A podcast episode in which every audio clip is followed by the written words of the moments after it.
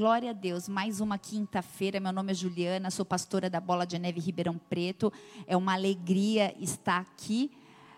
É, não sei como você está aí na sua casa, em qual ambiente. Talvez você esteja na sala, no seu quarto. Talvez você esteja com entes queridos. Talvez você esteja com pessoas que de alguma outra forma, senão essa, não estariam no culto com você. Mas eu vou falar de mim. Nesse momento, eu estou numa igreja com muitas cadeiras vazias, mas eu sei que o Senhor tem trabalhado no coração de muitas pessoas nessa geração. Grandes coisas estão por vir. Você e eu somos privilegiados porque nós estamos vivendo um momento único na história. Guarda isso aí no seu coração. Eu dei um tema a essa mensagem e o tema é: quem tem ouvidos, ouça. Quem tem ouvidos, ouça. Vamos orar mais uma vez? Pai, Obrigada. Obrigada pela tua fidelidade. Obrigada pelo teu amor. Obrigada pela graça. Obrigada pela pela tão grande mão poderosa do Senhor sobre as nossas vidas.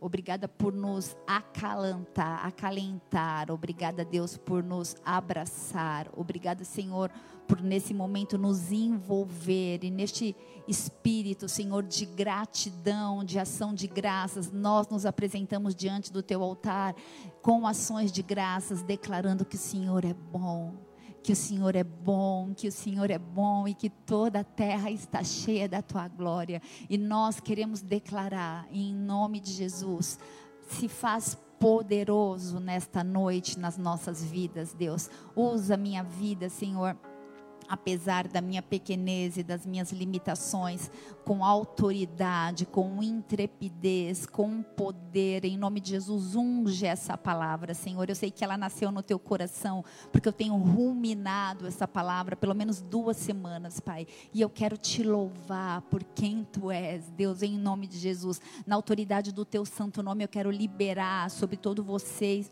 sobre todos vocês ouvintes nessa noite conversão genuína, transformação, renovo, em nome de Jesus. Que você possa sentir uma brisa suave na tua casa, invadindo todos os ambientes, transformando a atmosfera, porque o Senhor está aí. Onde dois ou mais se reúnem em tua presença, Ele se faz presente, Ele está aí.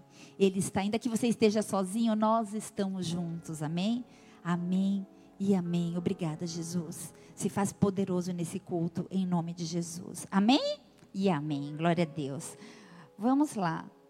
Ixi, pastor, deu tchutchu aqui. E agora? Como que faz? Quando você usa o computador que não é seu? Clica do lado. Em...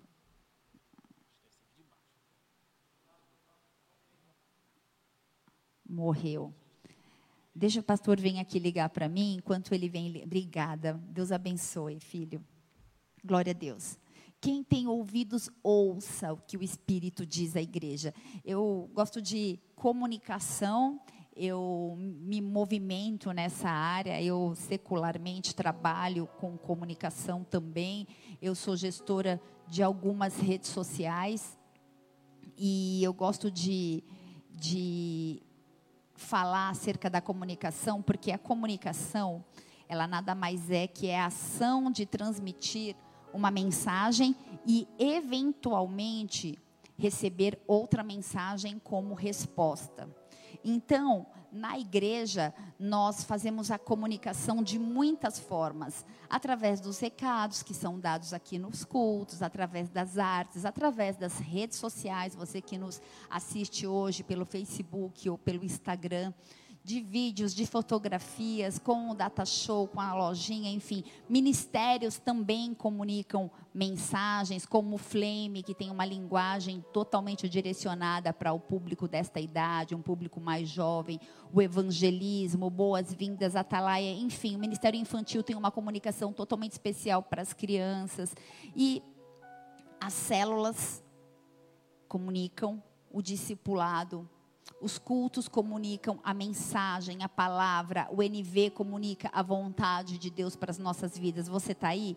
Por isso eu quero que você entenda que poucas coisas poucas coisas são tão importantes como a comunicação entre Deus e os homens. A comunicação entre Deus e os homens é primordial. E eu quero que você repita aí na tua casa, se você quiser, anota essa frase até para você postar. Diz assim: o fluxo de informação é fundamental para o processo de qualquer projeto de inspiração divina. O fluxo de toda informação que você recebe é fundamental para o sucesso de qualquer inspiração divina, para qualquer projeto que veio da parte de Deus. Então, a excelência da comunicação, na verdade, depende da qualidade do comunicador. E nesse processo, ora nós somos emissores e ora nós somos receptores. Então, comunicação não é o que eu falo, mas é o que você entende acerca daquilo que eu falo. Por isso, eu declaro uma comunicação limpa e clara nessa noite, em nome de Jesus.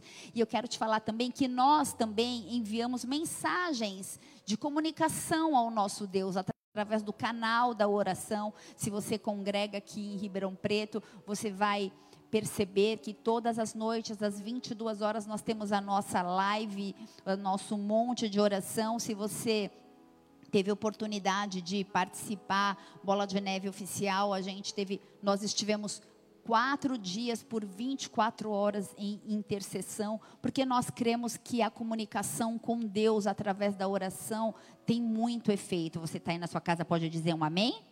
Amém? A comunicação também flui através da pregação, e é o que eu quero fazer nessa noite, através de sonhos, através de uma mensagem que você recebe do seu líder de célula, talvez no WhatsApp. São meios usados de uma forma profética, diga profética. Eu falo profético porque é o meio da forma que Deus se expressa através da minha e da sua vida. Amém? Repete aí, diga Deus fala. Você pode falar isso? Tem gente aqui que pode repetir? Fala, Deus fala. Só que Deus não fala de qualquer jeito, não é abrir a Bíblia, a Bíblia de forma aleatória, mas quando Deus fala, nós somos marcados e ele confirma a sua palavra. Anos vão passar e aquela palavra vai ficar martelando na tua mente. O teu papel então é esperar e guardar a palavra no seu coração. Amém? Os únicos que podem mudar uma palavra profética somos nós, você ou eu. A palavra profética, ela sempre vem de um profeta da parte de Deus. Amém? Por isso receba essa palavra no teu coração aí nessa noite em nome de Jesus. Quando Deus fala, aquilo se cumpre. Seja algo bem ou algo mal. Eu posso anular o projeto de Deus também com a minha incredulidade. Você entende isso? Que se eu e você formos incrédulos, nós podemos anular aquilo que o Senhor tinha determinado para cumprir através das nossas vidas? Como, pastora? Com a tua incredulidade, com a minha e com a tua rebeldia, com a nossa desobediência. A gente pode ter escutado muitas vezes profecias, palavras, coisas lindas a nosso respeito, mas a nossa postura, a nossa conduta pode estragar aquilo que Deus desejava fazer. Então a gente sabe que quando isso acontece, quando a bênção escorrega entre os nossos dedos, quando Deus estava para nos abençoar e parece que aquilo foi roubado através de uma legalidade, muitas vezes nós nos tornamos orgulhosos, o nosso coração fica enrijecido. E nessa noite eu quero te convidar a, gente vai discorrer, abra tua Bíblia no livro de Jonas, capítulo 3. A gente vai discorrer sobre esse profeta. Na verdade, no dia que o presidente ele nos convocou para fazermos esse jejum, e eu vou falar um pouco acerca disso no decorrer da palavra também, mas quando ele nos chamou para isso, o meu coração diretamente pensou em Esdras, pensou em Esther, pensou em Samuel, em homens e mulheres que se colocaram em intercessão, em clamor, através também do jejum, mas Deus me levou a reler o livro de Jonas. Então, eu tenho relido o livro de Jonas e essa palavra tem sido muito rema para a minha vida. E hoje, após a minha devocional na parte da manhã, eu fui lavar louça e preparar o almoço, enfim, eu me deparei ouvindo a mensagem que o apóstolo Rina ministrou ontem na célula, meu pai espiritual, e quando eu ouvi aquela palavra, então houve uma testificação acerca de que essa palavra precisava ser é, apregoada, discorrida, liberada sobre Ribeirão Preto, sobre toda a regional daqui, sobre a sua casa, sobre a sua vida, sobre a sua família. Por isso, quem tem ouvidos, ouça. Posso ouvir um amém? Glória a Deus. Então, quem é Jonas? Deus levantou Jonas, um profeta, para avisar a cidade de Nínive de seus pecados. E ele avisou essa cidade que Deus, e ele, ele deveria avisar essa cidade que Deus destruiria toda e completamente. Então, Jonas, é, eu vou entrar em maiores detalhes, mas vou trazer algo resumido aqui para você. Jonas foi lá, cumpriu aquilo que Deus tinha lhe direcionado e levou o rei ao arrependimento. E esse rei, então, no versículo 3, no versículo 7 de Jonas 3, estabeleceu um jejum. Inclusive os animais jejuaram. Então, a partir de uma posição como essa, Jonas 3, versículo 10, e esse é o texto, diz assim: E Deus viu as obras deles. Você pode falar isso aí? Deus vê. Deus me vê. Deus vê as minhas obras, Deus vê a minha postura, Deus vê a minha conduta, Deus vê o meu clamor, Deus vê as minhas lágrimas, Deus vê o meu jejum. E Deus viu as obras deles e como se converteram do seu mau caminho. E Deus se arrependeu do mal que tinha dito que lhes faria e não o fez. Deus observou a verdade daqueles que faziam aquele jejum e se arrependeu daquilo que faria sobre aquela terra. Deixa eu só te fazer um parênteses aqui. O arrependimento de Deus não é segundo o arrependimento do homem que se arrepende do pecado, como eu e você. Mas o arrependimento de Deus é um arrependimento que muda o juízo em misericórdia ou muda o juízo em solução. Amém? Então Deus se arrependeu, Deus não destruiu mais a cidade, o povo foi perdoado. Deixa eu te fazer uma pergunta. O que você está esperando para clamar, para jejuar e para interceder pelo teu povo, sim, pela tua nação, sim, por Ribeirão Preto, sim, mas eu quero te chamar a atenção pela tua casa. Quantas vezes você jejuou pelo teu pai? Quantas vezes você jejuou pela tua mãe? Quantas vezes você tem jejuado por teus filhos, por teu esposo ou por tua esposa? Deixa eu te falar que Deus é soberano, Ele está no controle de todas as coisas, de tudo, tudo, tudo. Ele está no controle de tudo. E a gente vive um tempo hoje de escolhas, é um tempo que eu e você precisamos fazer escolhas, é um tempo de tomada de decisão, é um tempo de posicionamento. O Senhor nos chama para um grande posicionamento, um tempo onde nós seremos grandes agentes de comunicação. Então, nós seremos agentes de informação. Nós temos anunciado aquilo que nós temos ouvido da parte de Deus. Você é um agente de informação. Deixa eu te falar uma coisa, eu quero te desafiar, dar uma é, eu ia falar zapiada, mas não deve ser esse termo. Dá uma vasculhada no nosso podcast, arroba Juliana Modesto ou arroba underline Pablo, lá tem um link na nossa biografia com as mensagens que nós anunciamos nos cultos aqui em Ribeirão Preto. São mensagens feitas para os filhos, são mensagens feitas para aqueles que aqueles a quem nós servimos. É uma comida feita para você. Dá uma zapiada lá e ouçam as mensagens que vinham sido é, se, que vinham sendo anunciadas antes dessa repercussão de, de quarentena ou de reclusão social. Deus havia falar, Deus estava falando com a igreja de Ribeirão Preto, Deus estava falando comigo e com você. Ele estava trazendo um tempo de quebrantamento, as palavras levavam ao arrependimento, ao alinhamento da sua vida com o propósito de Deus. Por isso, Deus não está falando hoje, Ele já está falando há bastante tempo. Aquele que tem ouvidos, ouça o que o Espírito diz à igreja. O tema desse culto é baseado em Apocalipse 3, versículo 6, que diz: Quem tem ouvidos para ouvir, ouça o que o Espírito diz às igrejas. É uma palavra direcionada para você que está aqui, para quem está lá fora também, porque Deus é multiforme graça, mas Deus está falando conosco, Ele quer começar a arrumar a casa, Ele quer colocar os móveis no lugar, amém? E quando nós dizemos não para a vontade de Deus, a luta para nós ficarmos no controle vence. Deixa eu te fazer uma pergunta: quem está no controle da sua vida? É Deus ou é você? Deixa a sua Bíblia aberta em Jonas. Jonas é um livro totalmente profético, mas na verdade é um livro muito diferente, porque parece mais um livro de história, talvez um livro como muito mais um livro de história do que um livro profético, porque a, a, única profecia que tem no livro de Jonas está em Jonas 3, versículo 4, que é: Ainda 40 dias e Nínive será subvertida. É a única profecia em todo o livro de Jonas. Esse livro podia ter sido classificado talvez como Josué, como Juízes, Crônicas, Esdras, Neemias, Esther, porque é um, parece muito mais um livro histórico, mas Jonas tem um propósito profético, diga um propósito profético, um propósito profético de mostrar a universalidade do amor de Deus. A profecia do livro de Jonas é uma profecia de amor, é a extensão da graça de Deus. Esse é o livro da profecia de amor, do amor de Deus. Amor Repete comigo, diga amor.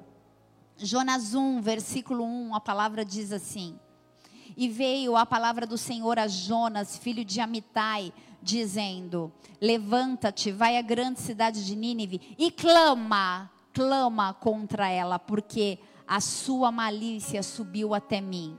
Jonas ele foi um profeta de Deus e Deus no Antigo Testamento ele escolhia dedo os seus profetas e a palavra Jonas significa pombo da a ideia de algo como um pombo correio. Então a missão de Jonas era profetizar contra Nínive. Ele deu, talvez Jonas devia estar se perguntando: o que, que eu vou fazer em Nínive? Porque Nínive é a cidade dos meus inimigos. Nínive era a metrópole da monarquia síria. Nínive era uma cidade grande em habitantes, em poder e em domínio. Nínive era uma cidade pagã. Eles eram pagãos e eram maus, eles eram cruéis. O apóstolo apóstolo Rina compartilhou, e eu ouvi nessa manhã, eu não sabia, ele deve ter pesquisado em algum livro histórico. Ele compartilhou que eles eram bárbaros, que eles arrancavam as cabeças das pessoas e colocavam as suas cabeças em estacas, que eles arrancavam apenas um braço e colocavam, ateavam fogo em todo o corpo, para que aquela pessoa com o único braço que lhe restasse tivesse que cumprimentar aqueles seus malfeitores.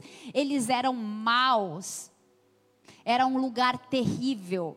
É fácil para nós olharmos para Jonas e julgá-lo. Jonas, Jonas tinha que ir para Nínive, mas ele foi para Tarsis. É muito fácil para eu e você fazermos isso, só que Jonas tinha medo de ir para lá. Eles matavam sem dó, eles eram cruéis. Uma cidade fundada por nada mais, nada menos que Nimrod. Era uma a localização de Nínive, é atual Iraque hoje. E Nínive era inimiga de Israel. No tempo do rei, do rei Jeú, os impostos que Nínive cobrava de Israel eram altíssimos. Eles tinham uma discórdia. Você está entendendo o contexto do que eu quero te falar? Porque nós estamos falando da, de anunciar o amor de Deus. Esse é um livro profético que revela o amor de Deus. Eu quero te desafiar a ouvir a palavra que o apóstolo Rina ministrou talvez não esteja mais na live, porque é só 24 horas, mas no canal arroba Bola de Neve Oficial você vai encontrar essa palavra, deve estar, tá, o seu tema deve, deve ser célula, alguma coisa assim.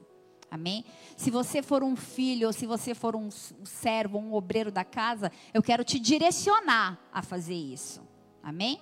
Mas Deus não pediu, vamos voltar para cá. Deus não pediu apenas só para Jonas ir até Nínive, mas ele pediu: vai e clama contra ela.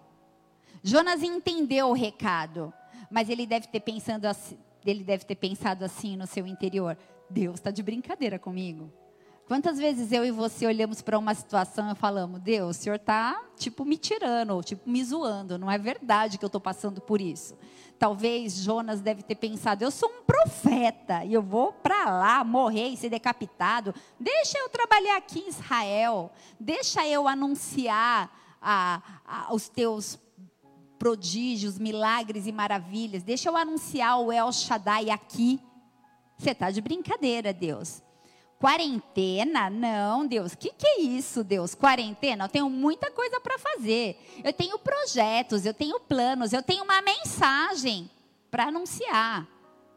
Eu espero que tenha, com a sua vida, em nome de Jesus. Porque você é um comunicador, amém?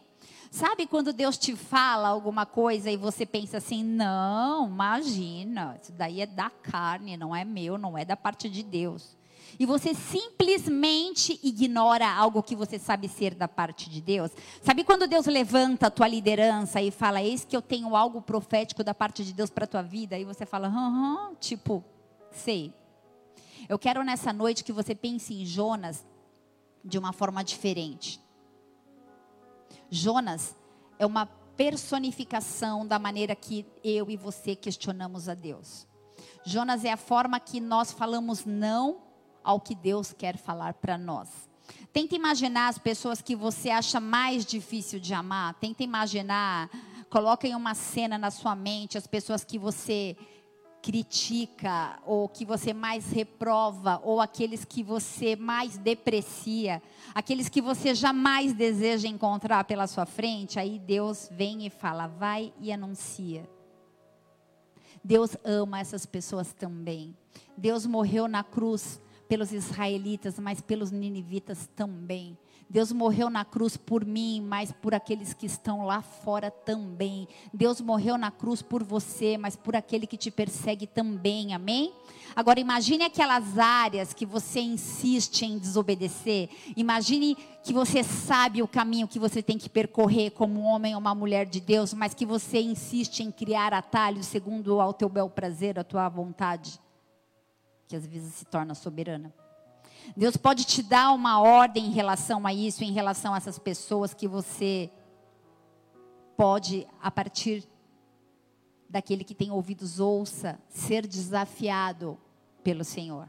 E como é difícil ter que olhar para as nossas próprias falhas. Geralmente nós estamos prontos para apontar as falhas das pessoas, as falhas dos outros. E nós fazemos muito isso. Na verdade, aqui não, em nome de Jesus. Né? Em algum lugar aí devem fazer isso. Mas existem áreas das nossas vidas em que nós insistimos em desobedecer. Nós precisamos permitir que haja o confronto da parte de Deus em nós nós precisamos entender que nós precisamos mudar. Deus tem que ter o controle das nossas vidas e não nós. Amém? Jonas 1, versículo 3. Enquanto você abre, eu espero que você esteja com a sua Bíblia de papel aí ao seu lado. Abra Jonas 1, versículo 3, e a palavra diz assim: e Jonas se levantou para fugir de diante da face do Senhor para Tarsis. E descendo a Jope, achou um navio que ia para Tarsis. Pagou, bancou, né? Tirou o dinheiro do bolso, pagou, pôs a sua passagem e desceu para dentro dele para ir com eles para Tarsis, de diante da face do Senhor. Jonas desceu para Jope e provavelmente ele deveria estar se questionando Deus, isso que você me pede é muito duro. Ah, o apóstolo compartilhou na palavra que eu ouvi dele hoje de manhã que esses navios eram navios cheios de luxúria, talvez navios é, que sejam o desejo de, de, tantas pessoas. Eu te confesso que não faz muito tempo que eu falei, poxa vida, nunca fiz uma viagem de navio em família, eu gostaria de ir mas não é um contexto familiar. Os, os navios de Tarsis eram navios regados à ostentação. E nesse momento Jonas pagou, ele bancou, ele falou: "O quê? Estou fora de Nínive, eu vou para Tarsis". E ele fugiu para o centro da vontade dele. Sabe, muitas vezes, não que Deus não queira que nós viajemos ou que a gente tenha um tempo de lazer, não é isso que eu quero te dizer. Mas nós vivemos em tempos de batalha, não é tempo de dormir. Aquele que tem ouvidos, ouça. Nós não estamos de férias. Então Jonas desceu para Jope e provavelmente ele deveria estar se questionando: Deus, eu não vou para lá. E quando ele chega a esse porto, ele acaba pegando então um navio para Tarsis, e Tarsis era o lugar onde iam os mercadores, onde estavam os marinheiros, os passageiros, um, qualquer um que estivesse indo para aquela direção. E quando nós esquecemos da nossa dignidade, quando nós nos esquecemos da nossa chamada, quando nós nos esquecemos da nossa fé, consequentemente nós desobedecemos, e Tarsis é este lugar, Tarsis é o lugar que nós vamos quando nós escolhemos desobedecer. Posso ouvir um amém? Tarsis é o lugar do centro da nossa vontade. Tarsis é aquilo que eu quero. Tarsis tinha um significado, talvez no espiritualmente falando como Nínive, que significa longe da presença de Deus. Nínive era sinônimo de destruição, não tinha nada a ver com Jonas. Jonas era um profeta, um homem cheio do Espírito Santo, escolhido por Deus. Nínive era um local totalmente entregue ao pecado, mas Nínive era a ordem de Deus. Era também tudo aquilo que Jonas não queria fazer. Nínive representa aquilo que eu e você muitas vezes não queremos fazer. Às vezes você com sua livre consciência, com seu livre arbítrio, decide: eu não vou para Nínive, ainda que Deus tenha mandado você ir para Nínive. O fato de ir para Nínive estava totalmente ligado a um fator que, dia mais, dia menos, todos nós seremos provados por Deus: ser obediente ou ser desobediente. Eu, Nínive, lá ninguém me conhece, Jonas era contemporâneo de Eliseu, segundo Reis 14, 25, depois você lê. Eliseu foi um discípulo de Elias e Elias subiu aos céus numa carruagem de fogo. Ele talvez tenha estudado na escola de profetas de Elias. Foi a primeira vez na história que Deus manda alguém sair de Israel para pregar, para proclamar para um lugar subvertido. Jonas talvez tenha olhado para ele e tenha perguntado: por que então eu? Jonas 3,3 diz que foram três dias, repita, três dias, três dias pregando a subversão de Nínive. A mensagem de Jonas não era um texto cheio de homilética, de hermenêutica, mas era um texto simples que dizia subversão de Nínive em 40 dias. Subversão é o ato ou o efeito de destruir, de ruínas, destruição, queda. Jonas foi para esse lugar terrível, cheio de medo, para falar que todo mundo ia morrer. Você consegue entender a profundidade dessa mensagem? Por isso que esse é um livro profético do amor de Deus. Jonas, por um momento, preferiu desobedecer Sabe, igreja, quando Deus mandar, não fica achando que você sabe do jeito que tem que fazer, vai lá e obedece. Quem tem ouvidos, ouça. Não fique questionando, quem tem ouvidos, ouça. Não vá para Tarsis, porque Tarsis significa longe de Deus.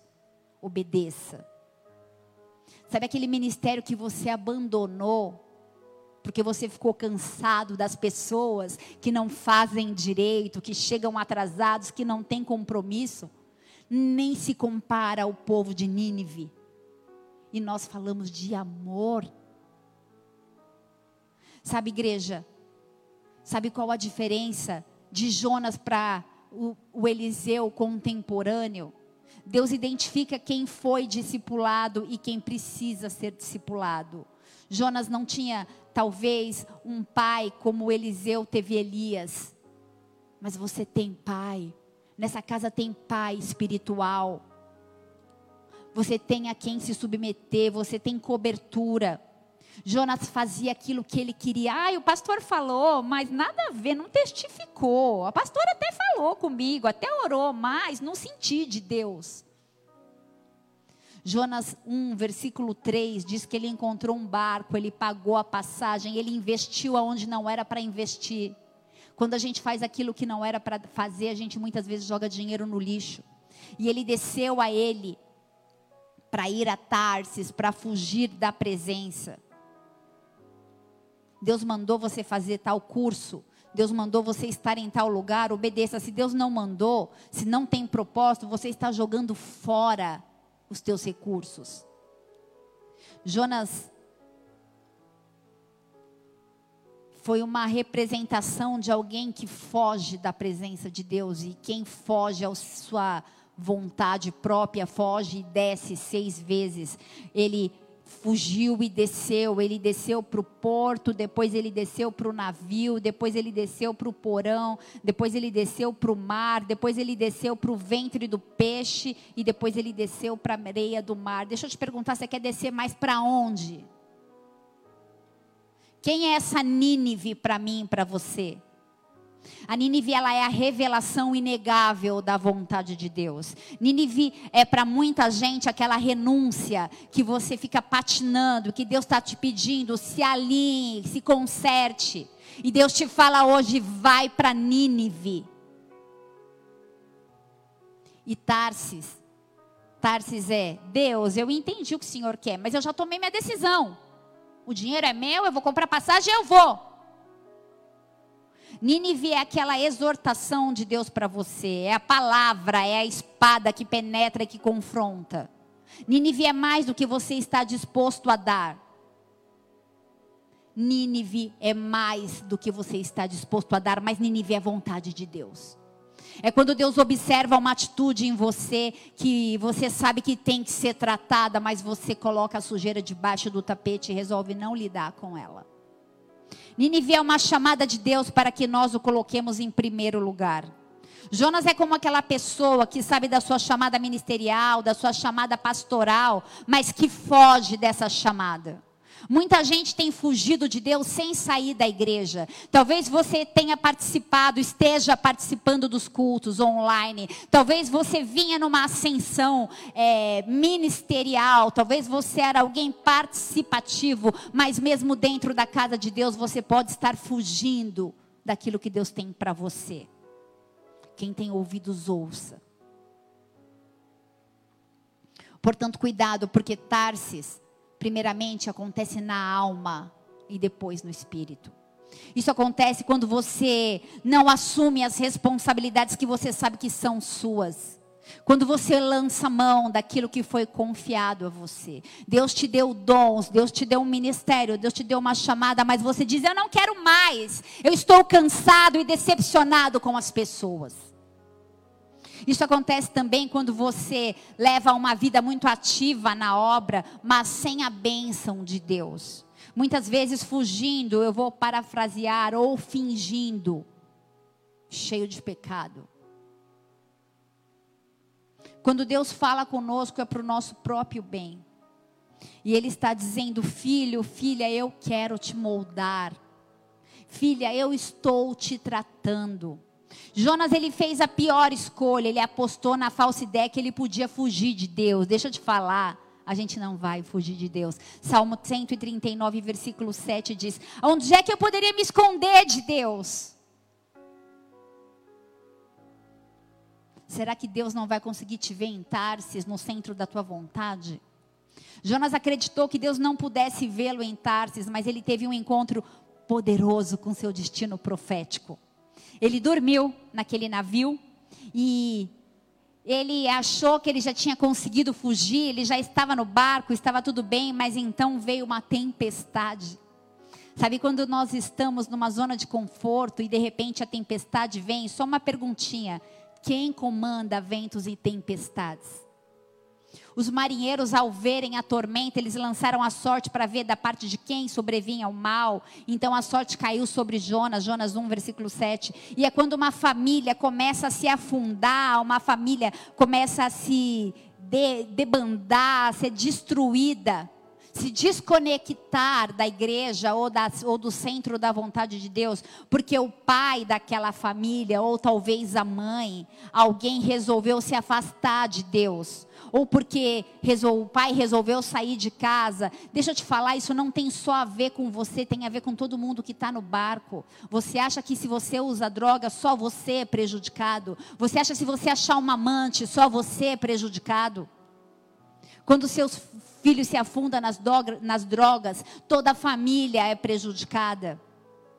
E Jonas então cai na real e ele diz àqueles marinheiros: O meu Deus tem uma chamada para mim, mas agora só me resta morrer afogado, porque eu estou fora, eu zoei o barraco, eu desobedeci. Ele mandou eu para a direita, eu fui para a esquerda, 400 quilômetros opostos do centro da vontade de Deus.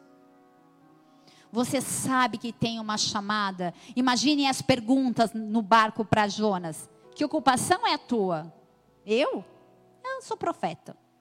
De onde você vem? Eu? De Israel. Qual que é a tua terra? Eu sou da terra de Amitai. Que povo é o teu? O povo de Deus.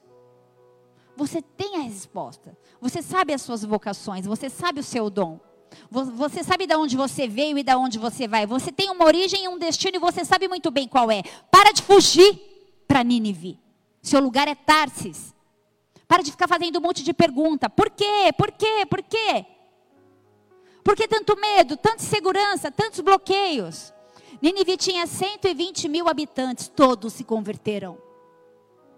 Não importa o seu público, se são 100, Deus está nos levando a um tempo de alinhamento. Porque pregadores que estavam acostumados a ter uma multidão de 10 mil pessoas estão na mesma condição que eu, sentados atrás de uma cadeira pregando, talvez para três ou para uma pessoa. Não importa o público, importa a comunicação, importa o teu propósito. Deus está trazendo um tempo de está, está fazendo um tempo de alinhamento. E eu quero te desafiar a fazer o que precisa ser feito. Eles jogaram Jonas no mar e a tempestade então cessou. E Deus transformou então os fins em recomeço. Você acha que essa quarentena, você acha que esse Covid-19 é um fim? Isso é um recomeço, isso é propósito de Deus. Deus não perdeu o controle. Nós vivemos um momento da história sobrenatural, a igreja vai se expandir de uma forma nunca vista na terra. Eu nunca recebi tanto de Deus como eu tenho sido cheia da presença e da glória e da manifestação dentro da minha casa, em meio ao meu contexto é, de mãe e de esposa. Muitas pessoas vão se voltar para a igreja, para Cristo. A igreja está sendo redefinida. Só que os propósitos de Deus não vão mudar. Após essa pandemia, a gente vai viver uma explosão no Evangelho. Se prepare para isso, porque ele começa a faxina e a limpeza dentro de casa para a gente receber os de fora. Se você está em Tarsis, volte para Nínive. Deus vai nos levar a um nível como nós nunca vivemos antes. Você é um profeta de Deus nessa geração. Talvez você olhou para a tua vida, talvez você tenha se achado medíocre, limitado dentro da tua casa. Talvez você esteja achando que vai morrer, mas Deus não desistiu de você, você não vai morrer. Deus não enviou Jesus para morrer na cruz à toa, para você abrir mão tão facilmente de tudo. Em Jonas 2, versículo 1, ele disse assim: Então Jonas, do ventre do peixe, orou ao Senhor, o seu Deus. E no versículo 7, acompanha comigo. Isso estremece minha alma. Quando dentro de mim desfalecia minha alma, eu me lembrei do Senhor e subiu a ti a minha oração no teu santo templo. Talvez a tua alma esteja desfalecendo, mas a tua oração ela vai subir ao Senhor.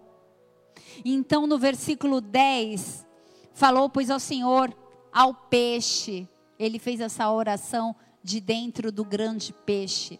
E esse peixe então vomitou Jonas.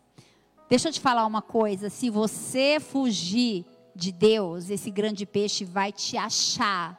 Se você fugir de Deus, o grande peixe vai te encontrar. Todo aquele que foge de Deus atrai tempestade. Jonas era alguém que estava indiferente. Ele estava dormindo no porão do barco, insensível à necessidade de muitos que estão sendo consumidos pelo caos, que estão envoltos em, uma, em um véu espiritual, que não conseguem discernir. Quem tem ouvidos, ouça o que o Espírito diz à igreja. Jonas era alguém que queria viver os seus interesses pessoais e não importava o interesse dos outros. Nós não podemos estar insensíveis diante do de tudo que nós estamos vivendo como nação. Os propósitos de Deus precisam ser o centro das nossas vidas. Tudo mais precisa girar ao redor disso. Você está me entendendo? Mateus 6, versículo 33. Buscai o reino de Deus e a sua justiça, e as demais coisas serão acrescentadas. Tudo precisa permear ao, ao redor do centro da vontade de Deus. O meu casamento está ao redor do centro da vontade de Deus. Os meus filhos, as minhas finanças, os meus dons, as minhas viagens, tudo está ao redor do centro da vontade de Deus, gira em torno disso. Quando a gente fala lá o grande peixe, talvez no Ministério Infantil as nossas crianças aprendem como baleia, um mamífero, enfim. Mas no original, no grego quer dizer qualquer criatura aquática. Mas na verdade esse peixe, ele é o meio. Repete comigo, um meio pelo qual Deus te faz retornar ao caminho dele. Talvez você esteja nesse momento dentro de um grande peixe, talvez há três dias, mas talvez há três anos saia de dentro desse peixe. Sabe quando você vai sair? Quando a, vou, leia versículo Jonas 2, versículo 7. Quando dentro de mim a minha alma se desfalece, eu me lembro do Senhor, e a ti a minha oração no teu santo templo subiu. Os que se entregam à idolatria vã abandonam aquele que é misericordioso, mas com voz de agradecimento eu te, eu te oferecerei sacrifício. Deixa eu te falar uma coisa. Volta para o versículo 6. Ele fala assim: ó, Eu desci até os fundamentos dos montes, desci até a terra, cujos ferrolhos se correram para mim para sempre. Contudo, fizeste subir da sepultura a minha vida. Jonas achou que ele já tinha morrido porque ele desobedeceu. Deixa eu te falar. Talvez você não morra fisicamente, mas aquele que desobedece à vontade de Deus é um homem, uma mulher morto. Mas através desse peixe, Deus vai realinhar o povo de Deus para o chamado, amém? O grande peixe às vezes vem como uma má notícia. O grande peixe pode ser uma pandemia. O grande peixe pode ser algo que nos faz questionar as nossas prioridades ou as nossas autoridades. O grande peixe nos leva a refletir sobre o ID. O grande peixe nos faz colocar a nossa casa em ordem. O grande peixe nos leva a amar mais e tudo que for necessário para que você volte a olhar para Deus, esse grande peixe vai fazer na sua vida. O grande peixe pode ser um som alarmante. O grande peixe pode ser a perda de um emprego, pode ser uma doença, pode ser uma falência. Eu não sei o que você tem vivido. Eu não sei qual tem sido o teu grande peixe, aonde você quer se internar. Mas Deus vai te deixar um tempo na barriga desse grande peixe para que você entenda que o socorro só vem quando nós clamarmos a Ele. Três dias e três noites é algo profético. Talvez você esteja olhando para a tua vida e pensando que já está tudo morto. Lázaro já fedia. Mas eu declaro que haja vida sobre a sua vida na autoridade do nome de Jesus. Talvez os seus dons e os teus chamados estejam com cheiro mal, com cheiro ruim. Mas eu quero te dizer que haja vida na sua vida. Então, Jonas discerniu o propósito de vida dele. Houve um realinhamento do propósito da vontade dele com o propósito de Deus e então ele percorreu Nínive. Não sei o que ele fez com o medo dele, mas ele obedeceu.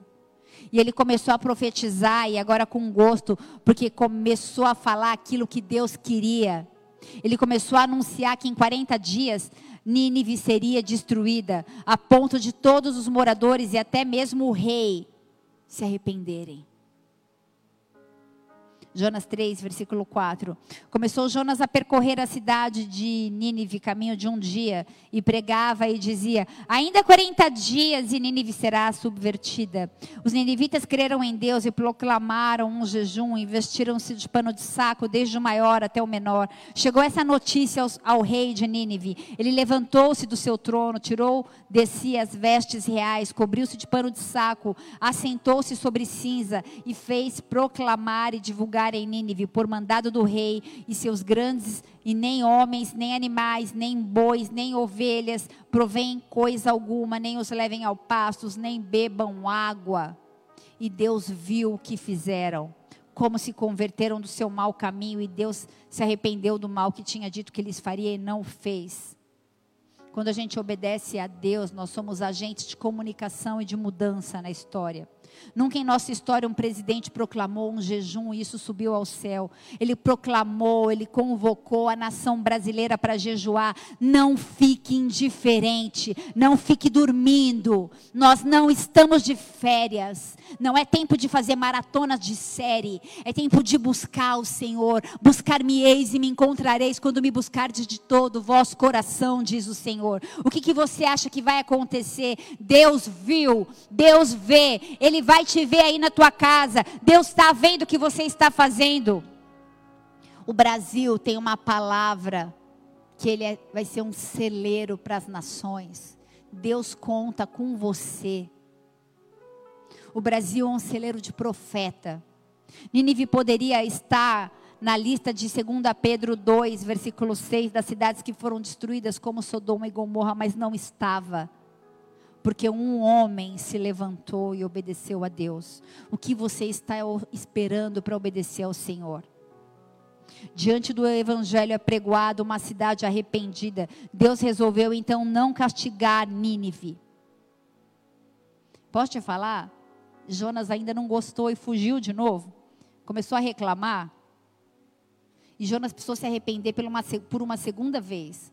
Porque talvez você, a primeira vez, assumiu o chamado, mas aí no meio do caminho, você apregou, você viu milagre, você já viu Deus fazer tanta coisa.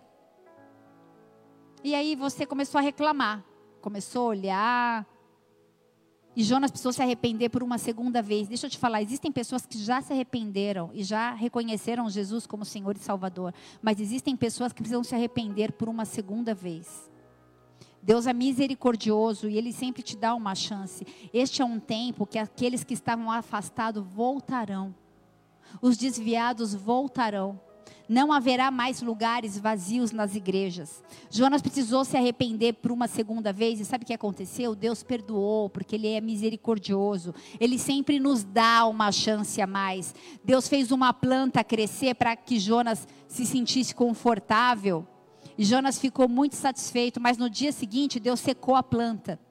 E Deus continua no controle mesmo quando a planta que está sobre a sua vida seca. Você precisa confiar na soberania e no controle de Deus. Eu não sei se te falta algo, mas Deus está no controle.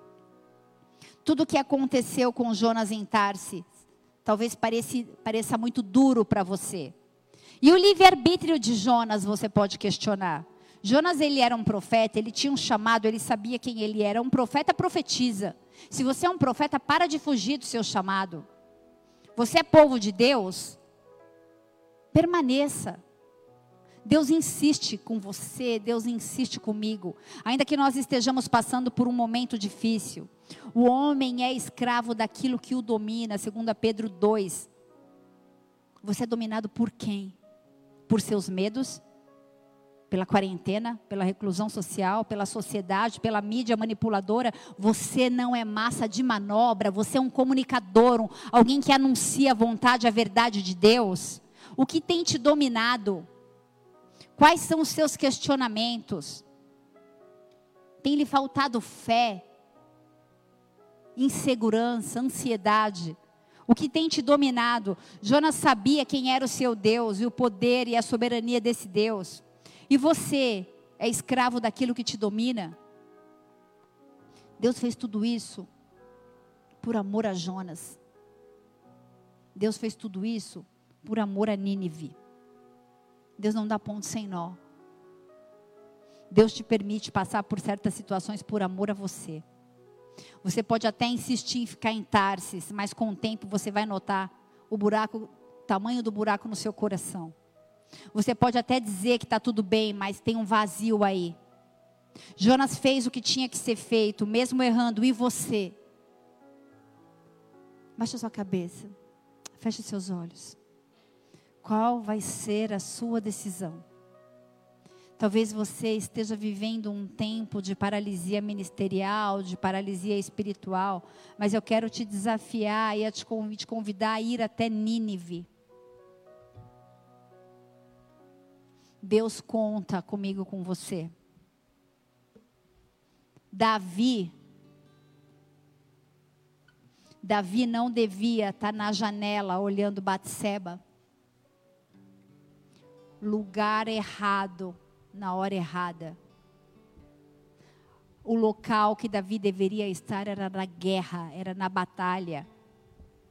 E a história dele foi comprometida.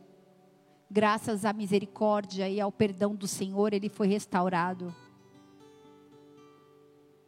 Deixa eu te falar uma coisa. Quarentena não é tempo de ficar com a perna para cima. Vai produzir, vai estudar, vai se aperfeiçoar. Você precisa sair dentro da sua casa de uma forma diferente. Senhor, em nome de Jesus, existem pessoas se sentindo totalmente opressas e paralisadas, pessoas que nos assistem nessa noite opressas, cheias de um aperto de amargura em seu coração, questionando a vontade de Deus questionando por que você tem passado por isso, porque eu tenho sido bom e justo. Deus está no controle. Espírito Santo de Deus, entra nos lares neste momento, vai tocando cada vida, vai tocando as suas emoções, a sua mente, vai tocando a saúde. Enfermos sejam curados. Eu declaro a cura em nome de Jesus, porque Jonas, quando foi até Nínive, bárbaros, pessoas que arrancavam a cabeça de outras pessoas, foram curadas e se arrependeram e viveram o Evangelho. Eu não sei o que você vive, eu não sei se você foi traído, se você foi abandonado, se você foi demitido, se o teu saldo está negativo, se você não tem a mínima noção do que você vai fazer para pagar as tuas contas. Mas uma coisa eu tenho certeza: o Senhor te ama. Ele é fiel. Talvez você esteja sofrendo por se sentir solitário. Espírito Santo de Deus é o teu melhor amigo. Convide-o, deixa ele te envolver nesse abraço doce. Espírito Santo, Espírito Santo, Espírito Santo, invade os lares. Enche Convide-o nessa noite aí na tua casa com as tuas palavras. Faça um convite, enche o meu coração, toma a minha vida, me perdoa. Eu não quero mais ir para Nínive. Eu quero ser um homem e uma mulher obediente. Eu quero dar frutos de obediência. Eu não quero estar no centro da minha vontade em Tarsis, mas eu quero estar no centro da tua vontade, Senhor. Porque eu bem sei os pensamentos que tenho a vosso respeito, diz o Senhor, e pensamentos de paz, para que você tenha o final que Ele determinar. Deixa eu te falar uma coisa: quem vai determinar o final da tua carreira, da tua corrida, da tua jornada nessa terra, nessa geração, não são as suas atitudes, mas são os propósitos de Deus. Eu bem sei os pensamentos que eu tenho a vosso respeito, diz o Senhor. É tempo de se converter e de se prostrar e de se voltar ao único, ao único que pode transformar a tua história. Talvez você esteja aí na tua casa dizendo assim: "Mas eu tenho Deus, ele está comigo". Aquele que tem ao Senhor o obedece, obedece os seus mandamentos. Não existe obediência parcial. Obediência parcial é desobediência. Desobediência é pecado de feitiçaria, é rebeldia. Conserte-se nessa noite. Talvez você esteja sendo desobediente a direcionamentos de autoridades. Talvez você esteja desconectado dos teus pais, talvez dos seus pais biológicos, mas talvez dos seus pais espirituais. Esse é um tempo de retornar para a casa do Pai e Ele te espera de braços abertos. É um tempo de voltar, é um tempo de consertar, é um tempo de se converter. Aqueles homens, aqueles, aquelas pessoas cruéis. O apóstolo Rina disse que eles queimavam os adolescentes. E eu comecei a ouvir aquela palavra e meu coração começou a ser cheio de uma justiça, de uma justiça não da parte de Deus, mas de uma justiça minha, de achar que em algum momento Jonas poderia estar certo, porque ele foi obrigado a ir àquele lugar. Ele tinha um DNA. Ele resolveu obedecer porque ele sabia quem ele era. Talvez você esteja questionando a Deus, a todos, a tudo, a igreja, ao governo, talvez você esteja questionando os seus familiares, talvez você esteja exatamente dentro do grande peixe, mas esse é um meio para que você possa ser conduzido ao arrependimento, ao clamor que te conduz ao centro da vontade de Deus. A gente vai terminar esse culto em adoração. E eu quero que você invista os últimos dois ou três minutinhos de, deste culto em intercessão. Eu quero te desafiar. Talvez você esteja agora com uma culpa enfadonha. Por que eu não obedeci? Por que eu não me atentei ao pedido do apóstolo Rina, ao pedido do pastor Pablo, ao pedido do presidente Jair Bolsonaro para jejuar? Eu estava dormindo. Faz um voto com Deus agora. Desperta tu que dormes, aquele que tem ouvidos ouça, e jejue e clame, ainda dá tempo. Essa palavra não é para soar para a sua vida com um peso de acusação, mas é para trazer restauração, é para trazer conserto, é para liberação de vida abundante, em nome de Jesus. Vamos adorá-lo. Aleluia. Tu és essência, Senhor. Em nome de Jesus Cristo, Senhor, nós tomamos posse do realinhamento do centro da nossa vontade ao centro da tua vontade. O Senhor te tira hoje de Tarsis e ele te leva para Nínive. Ainda que você não entenda o propósito, você é alguém que está disposto a ser um homem e uma mulher obediente. Obedeça, creia e verás a glória de Deus. Amém? Eu não posso encerrar esse culto sem fazer uma oração para você, por você que está nos ouvindo pela primeira vez, ou talvez tem nos ouvido há algum tempo, ou talvez não está nos acompanhando ao vivo, mas está ouvindo a, a gravação no Facebook ou no Instagram. Eu quero te desafiar a voltar à essência da adoração. Talvez você não teve a oportunidade também de reconhecer Jesus como Senhor e Salvador. Este é um momento onde muitos já se arrependeram pela primeira vez e já foram perdoados, mas precisam de um segundo perdão, assim como foi com Jonas, mesmo após ter executado grandes coisas, o seu coração se encheu de egoísmo e de apatia contra o povo, questionando por que Deus agiu assim ou assado. Esse é um tempo que o Senhor nos leva a sermos filhos. E só existe uma forma que Ele pode nos chamar de filhos, é quando nós somos conduzidos ou constrangidos ao arrependimento, ao arrependimento genuíno que nos leva a mudanças de atitude. Por isso, Declare comigo aí no seu lugar, aí na tua casa, diga: Pai, nesta noite eu me arrependo dos meus maus caminhos, das atitudes de maneira consciente ou inconsciente que feriram a tua santidade. Eu declaro que eu sei que eu sou um agente de comunicação. Eu declaro que eu sei que eu sou um profeta nessa geração. Eu declaro que eu sei que eu tenho fugido do centro da tua vontade, mas nessa noite, na autoridade do nome de Jesus, eu volto, eu volto, eu volto para a casa do Pai, eu volto para o centro da vontade de Deus, eu volto a cumprir o meu desígnio nesta geração como um profeta de Deus. Eu vou anunciar a tempo e a fora de tempo. Esse é um tempo onde o Senhor tem levantado evangelistas, adoradores, mestres, profetas, apóstolos, e Ele diz: ide e pregai o evangelho.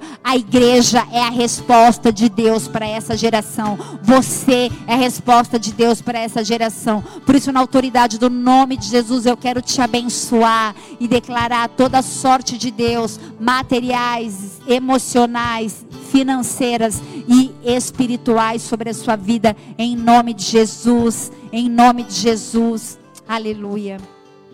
Aleluia. Deixa eu te fazer mais um pedido. Se você puder, manda uma mensagem para a gente no inbox do Instagram da igreja ou no inbox do Facebook. Nós queremos, as nossas células estão acontecendo de forma virtual. Você acompanha as nossas redes sociais, tem um aplicativo chamado Zoom. Baixa esse aplicativo aí, você vai ser discipulado, você vai ser acompanhado. O NV também está funcionando, as nossas células quartas-feiras, às 20 horas. O NV terças-feiras, 20 horas, reunião de mulheres no meu Instagram, arroba Juliana Modesto toda terça-feira, 20 horas. A gente tem trabalhado muito para que você não fique sem o pão, sem o alimento. São lives e lives, são cultos e cultos. Por isso, busque ao Senhor esse final de semana. Sai da zona de conforto. Vai para Tarsis. Tarsis pode ser Ribeirão Preto. Vem, vem, a gente vai estar tá aqui com uma ação da assistência social no drive-thru, traz o teu alimento, não tenha medo, não seja acuado, a gente vai tomar todas as medidas de higiene, de segurança, de saúde, tá bom? Participe disso, faça parte disso, não fique sozinho, compartilhe o amor, e esteja no centro da vontade de Deus. Eu te amo em Jesus Cristo. Vamos orar juntos? Pai nosso que estais nos céus, santificado seja o teu nome, venha a nós o teu reino e seja feita a tua vontade, assim na terra como nos céus. O pão nosso de cada dia dai-nos hoje, perdoa as nossas dívidas, assim como nós perdoamos aos nossos devedores, e não nos deixes cair em tentação, livra-nos de todo mal, porque teu é o reino, o poder e a glória para sempre. Amém e amém amém e amém. Eu te amo em Jesus Cristo. Fica firme, fica forte. Tudo isso vai passar, tudo vai ficar bem. Tudo vai ficar bem. Que Deus te abençoe. Glória a Deus.